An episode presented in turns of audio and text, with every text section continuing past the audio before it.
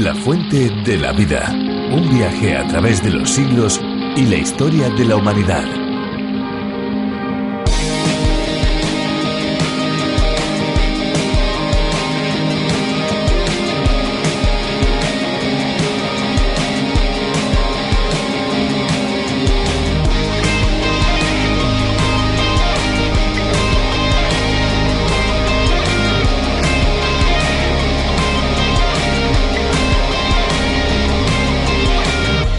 El movimiento de las mareas produce constantes olas en lagos, mares y océanos. Su altura puede variar desde escasos centímetros hasta decenas de metros. Cuando ocurren tormentas, su altura se puede incrementar muchísimo. Para los surfistas más intrépidos se trata de una gran oportunidad de aventuras. La ola más grande cabalgada por un surfista tenía 30 metros y la surfeó Garrett McNamara en Portugal. Hola amigos, bienvenidos a la Fuente de la Vida. Bienvenidos a este espacio que esperamos que resulte absolutamente refrescante y que además sea uno de sus preferidos. Los que son asiduos ya saben que cada día, de lunes a viernes, a esta misma hora y en esta misma emisora, estamos acompañándoles y lo vamos a hacer durante los próximos cinco años. Sí, amigos, han oído bien, cinco años en los que poco a poco iremos bebiendo juntos, si Dios lo permite, de la fuente de la vida. Este programa en su versión original se llama A través de la Biblia en el que su autor, el doctor John Vernon McGee, abre el libro de los libros y lo expone capítulo a capítulo desde el principio hasta el final. El libro de los libros, la Biblia, se trata de un espacio que se escucha en más de 80 idiomas por todo el mundo. La versión para España lleva por título La fuente de la vida y ha sido traducida y adaptada por el teólogo y profesor de Biblia Virgilio Bagnoni. Estamos convencidos que será muy atractivo ir descubriendo cómo el mensaje de la Biblia puede satisfacer las inquietudes más profundas del ser humano. Pues sí, Esperanza, la fuente de la vida dirige cada uno de sus espacios a ese cometido. Lo que dijo Jesucristo a la mujer samaritana, el que beba del agua que yo doy, nunca más volverá a tener sed, sino que esa agua se convertirá en su interior en un manantial capaz de dar vida eterna. Muy bien, Fernando, pues si te parece, yo creo que este es el mejor momento para escuchar una canción. A ver, amigos, ¿qué les parece la que hemos elegido para hoy? Una máscara te pones cada día, ocultando lo que hay en tu interior. Le sonríes a la gente y le dices que estás bien, mas tu vida en realidad vacía es. Esa máscara tiene muchos nombres. Es orgullo, es mentira, es falsedad porque no quieres que sepan lo que hay en tu corazón. Estás seco, estás sin vida y sin amor. Ante el público que está en el escenario de tu vida, todos los días lo podrás engañar. Más a Dios que es el autor de tu obra y de tu vida, del jamás te podrás burlar ante el público que está en el escenario de tu vida. Todos los días lo podrás engañar. Más a Dios que es el autor de tu obra y de tu vida, del jamás te podrás burlar.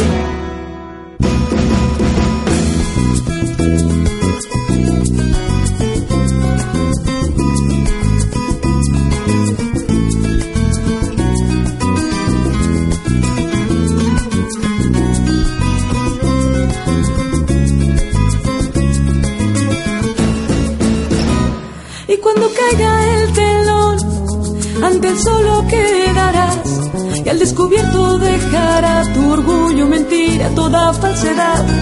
Y cuando caiga el telón, ante el solo quedarás y si aún tienes la máscara, con él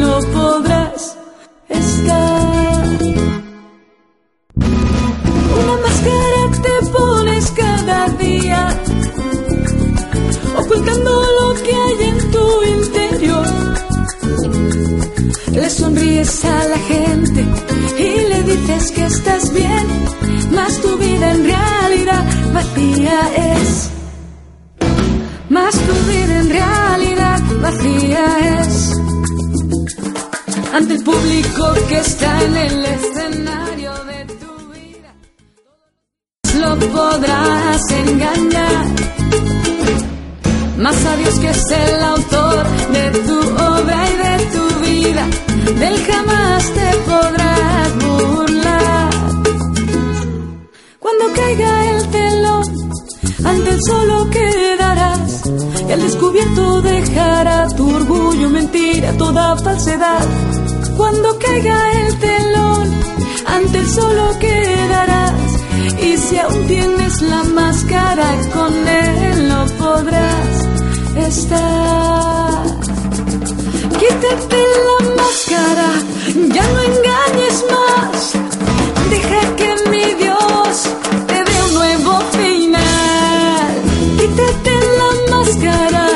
ya no engañes más, porque un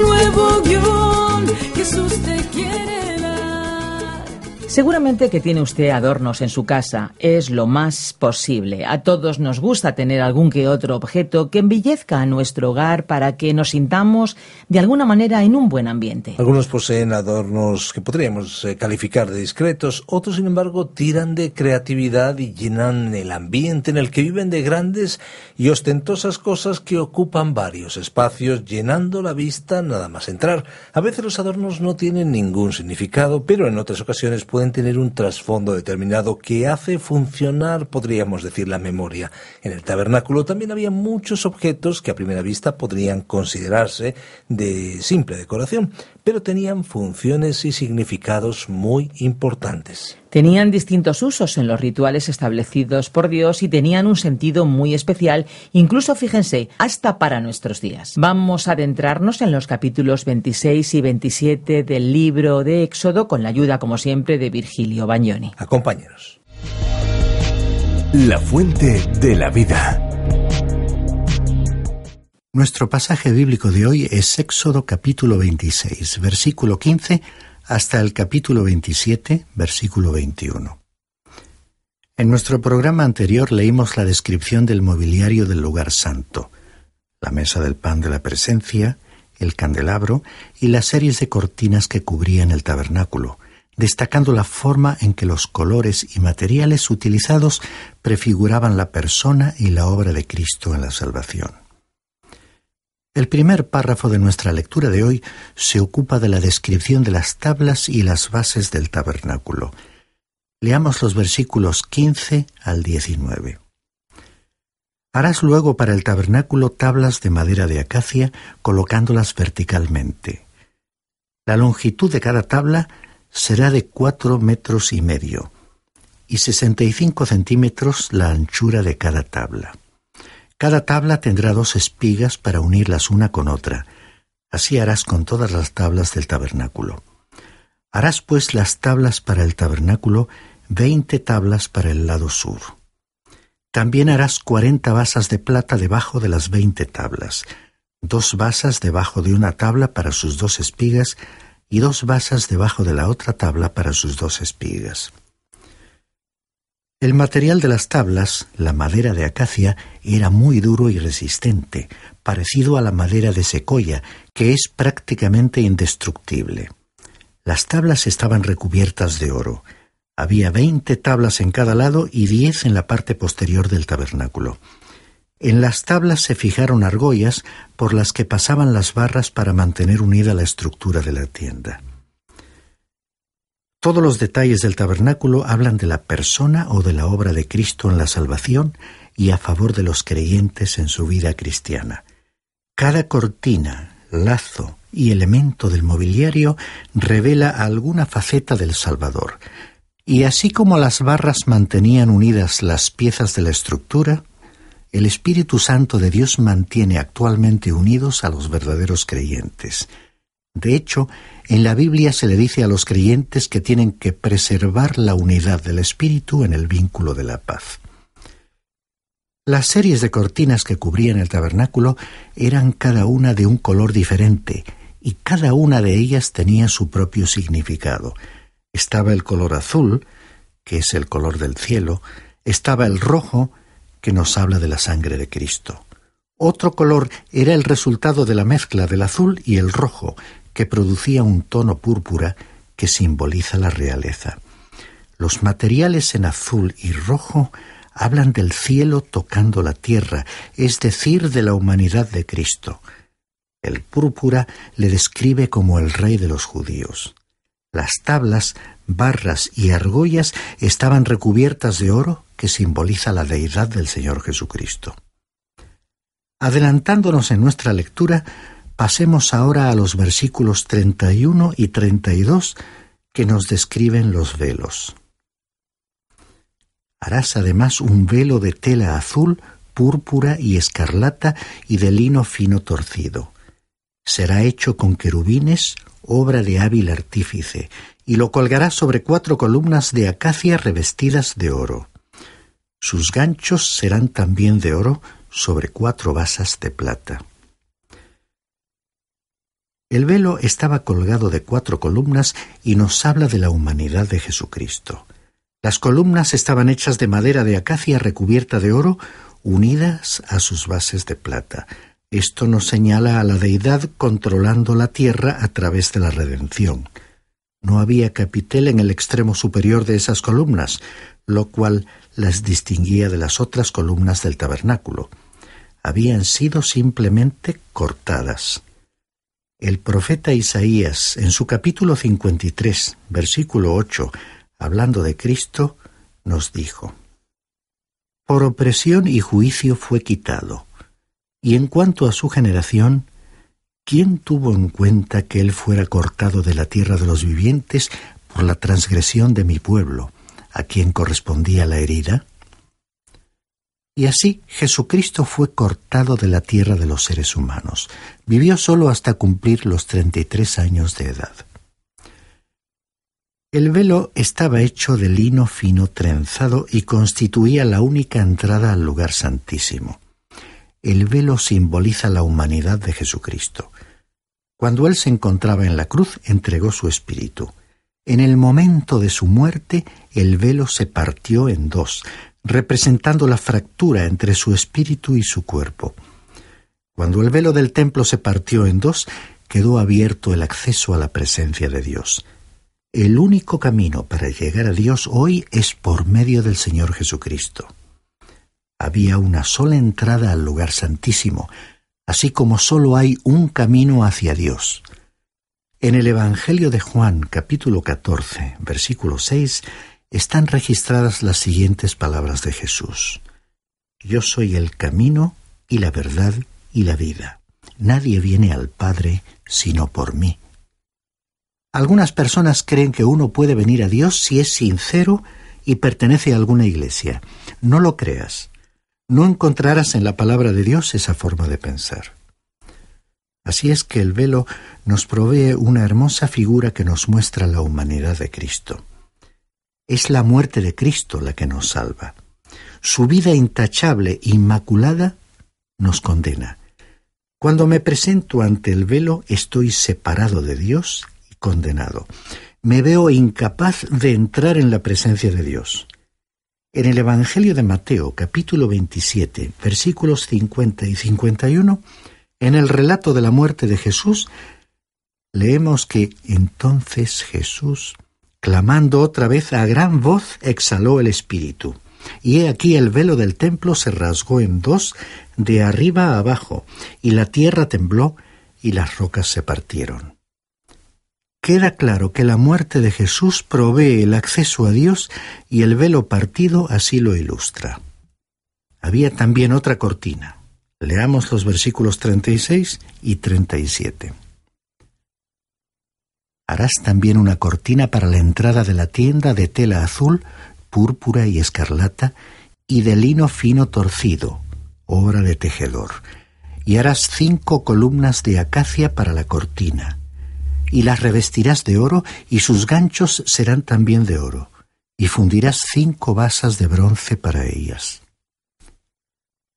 Este velo o cortina conducía al lugar santo, el lugar de la adoración, donde se encontraban el candelabro de oro, la mesa de los panes de la presencia y el altar del incienso.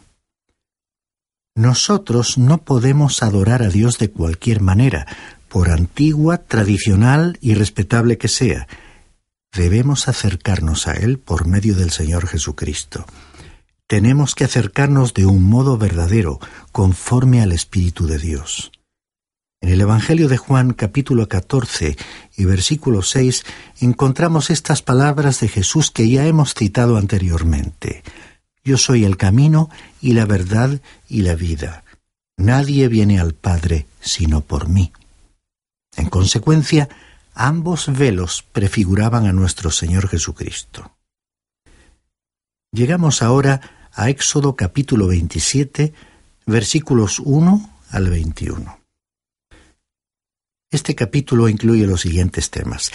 El altar de bronce y sus recipientes, el patio o atrio del tabernáculo y el aceite para la lámpara. Observemos que a medida que salimos del tabernáculo propiamente dicho hacia el patio o atrio, los elementos del mobiliario son de bronce. Me refiero al altar de bronce y a la pila de bronce. Recordemos que dentro de la tienda los muebles eran de oro. En la medida en que uno se acerca a Dios, el énfasis recae en la persona de Cristo. Al ir alejándose hacia afuera, el énfasis se pone en la obra de Cristo. Leamos los versículos 1 al 3 para una descripción del altar de bronce. Harás también el altar de madera de acacia de dos metros y veinticinco centímetros su longitud, de dos metros y veinticinco centímetros su anchura. El altar será cuadrado y de un metro y veinticinco centímetros su altura. Y le harás cuernos en sus cuatro esquinas. Los cuernos serán de una misma pieza con el altar y lo revestirás de bronce. Harás asimismo sus recipientes para recoger las cenizas y sus palas, sus tazones, sus garfios y sus braseros. Todos sus utensilios los harás de bronce. Los muebles del patio exterior eran de bronce que representa el juicio del pecado. La cuestión del pecado debía ser arreglada en el patio, antes de proceder a entrar en el lugar santo. Los muebles del lugar santo eran de oro, lo cual ilustra la comunión, el compañerismo con Dios y la adoración a Dios. Así que el pecado no estaba presente en el lugar santo al haber sido tratado en el patio. El ser humano se encuentra fuera. ¿Cómo ha de aproximarse a Dios? Lo primero que necesita es un sustituto que muera por él. El hombre puede evitar encontrarse con Dios, pero si quiere tener un encuentro con Él sin morirse, debe tener un sustituto.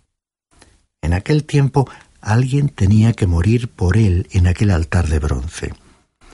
Algunas veces este altar fue llamado la mesa del Señor y también fue llamado el altar del holocausto, donde se realizaba un sacrificio en el que la víctima se quemaba por completo.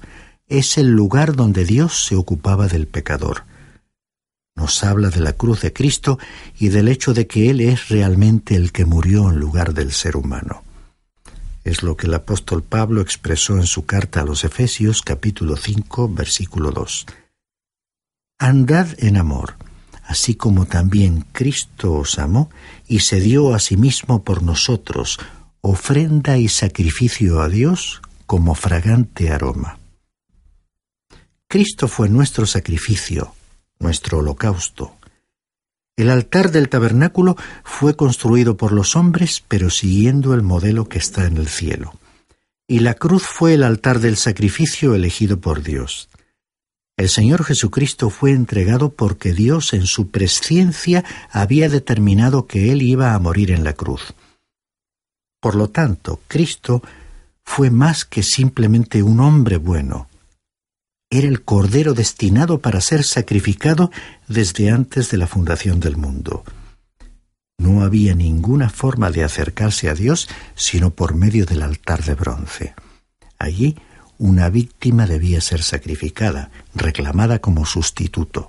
El Evangelio de Juan, capítulo 1 y versículo 29 dice, Al día siguiente Juan el Bautista vio a Jesús que venía hacia él y dijo, He aquí el Cordero de Dios que quita el pecado del mundo. El apóstol Juan habló de Cristo como el sustituto colocado sobre aquel altar de bronce. En este altar se convirtió la cruz en aquellas tres últimas horas en las que descendió una gran oscuridad y Cristo pagó por los pecados del mundo.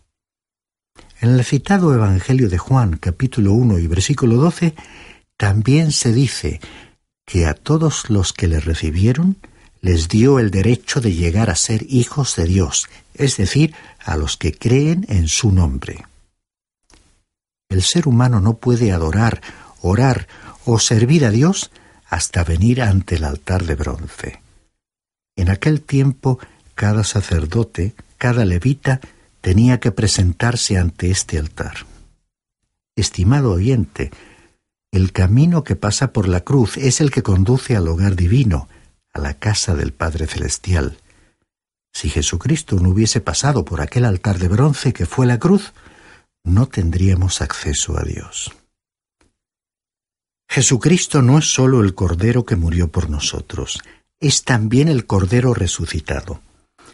El apóstol Juan en su libro El Apocalipsis, capítulo 5, versículo 6, relató que en su visión vio a un Cordero de pie como inmolado.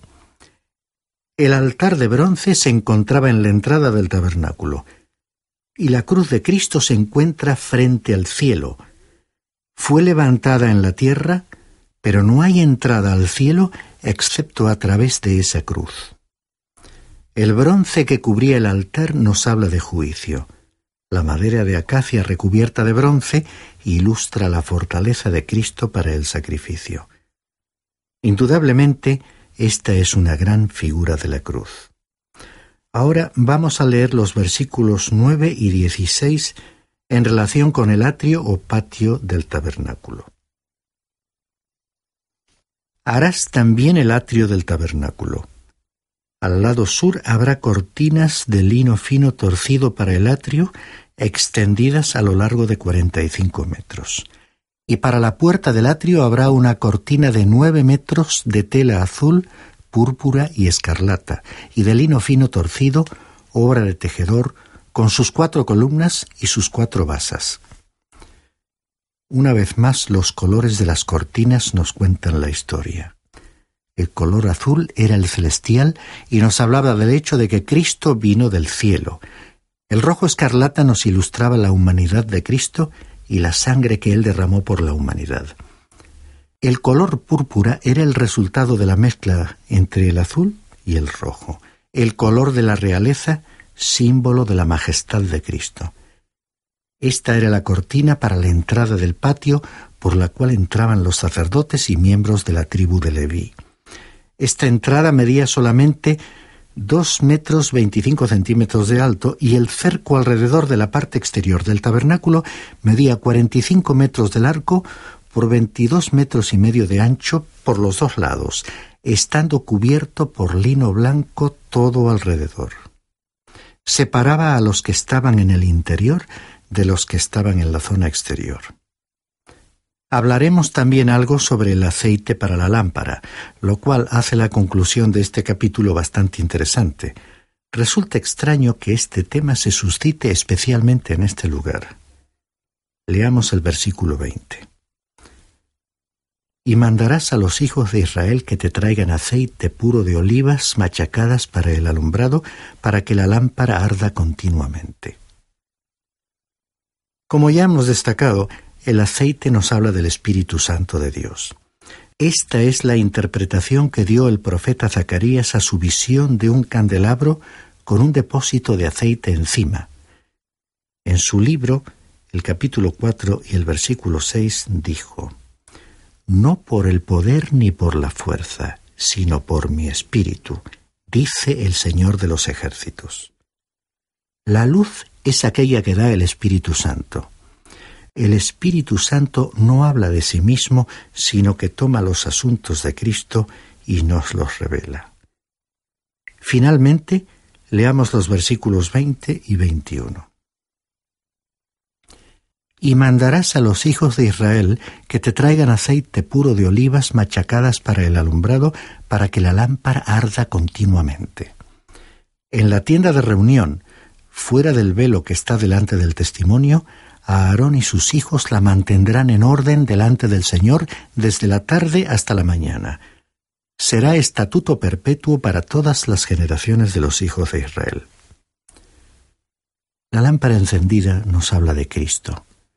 Ahora que todo ha cambiado, es decir, que el Señor Jesucristo ha regresado al cielo, el evangelista Mateo, en su capítulo 5 y versículo 14, nos recuerda que tú y yo somos luz para el mundo. Nosotros no emitimos mucha luz, pero es el Espíritu de Dios el que puede utilizarnos. La primera figura de Cristo que encontramos en el libro del Apocalipsis, último libro de la Biblia, le muestra caminando en medio de siete candeleros de oro que representaban a las iglesias. Uno de los mensajes de esa visión del apóstol Juan, prisionero en la isla de Patmos, es que el Señor trata de mantener la luz del testimonio de la Iglesia como una luz viva, que continúe encendida en la tierra. En ese pasaje Cristo se está ocupando de la vida de aquellos que le pertenecen. También diremos algo sobre dos elementos del mobiliario que aún no hemos mencionado. Uno de ellos es el altar del incienso, que se encuentra mencionado en el capítulo 30 de este libro del Éxodo. Estaba colocado delante del velo o cortina que llevaba al lugar santísimo, donde, como ya hemos indicado en un programa anterior, se encontraba el arca de la alianza. Tal como entonces en aquel santuario transportable que era el tabernáculo, si en la actualidad uno desea adorar a Dios verdaderamente, tiene que acudir, figurativamente hablando, a ese altar del incienso. Recordemos que el incienso en la Biblia puede ser usado como un símbolo de la oración que se eleva hasta la misma presencia de Dios. El otro elemento del mobiliario aún no mencionado es la pila de bronce. Aquella pila permitía que alguien que se disponía a adorar a Dios pudiera lavarse y quedar limpio, ya que los sacerdotes debían quedar libres de toda impureza. Continuando con el elocuente simbolismo de los muebles del tabernáculo mencionados en este estudio, y pensando en la aplicación práctica a nuestra situación en el mundo actual, podríamos decir que en el altar de bronce, que señalaba al sacrificio de Cristo en la cruz, cualquier persona puede recibir a Jesucristo como su Salvador y será salvo. Y como los antiguos sacerdotes en la pila de bronce, el creyente puede lavarse de las impurezas que se contraen durante la vida en este mundo y ser limpiado progresiva y continuamente por el Espíritu Santo de Dios. Todo aquel que dé ese paso de fe quedará aceptado para entrar en la presencia misma de Dios, donde podrá expresarle su gratitud y adoración.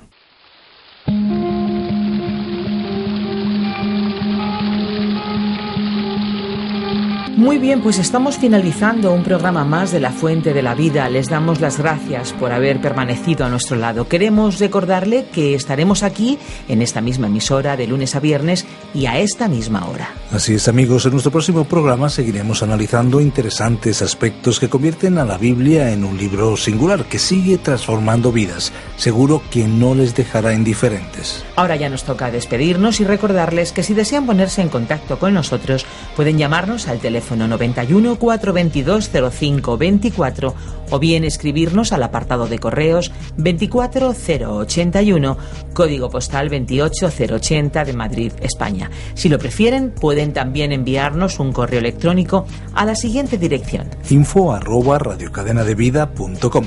Repetimos, info arroba.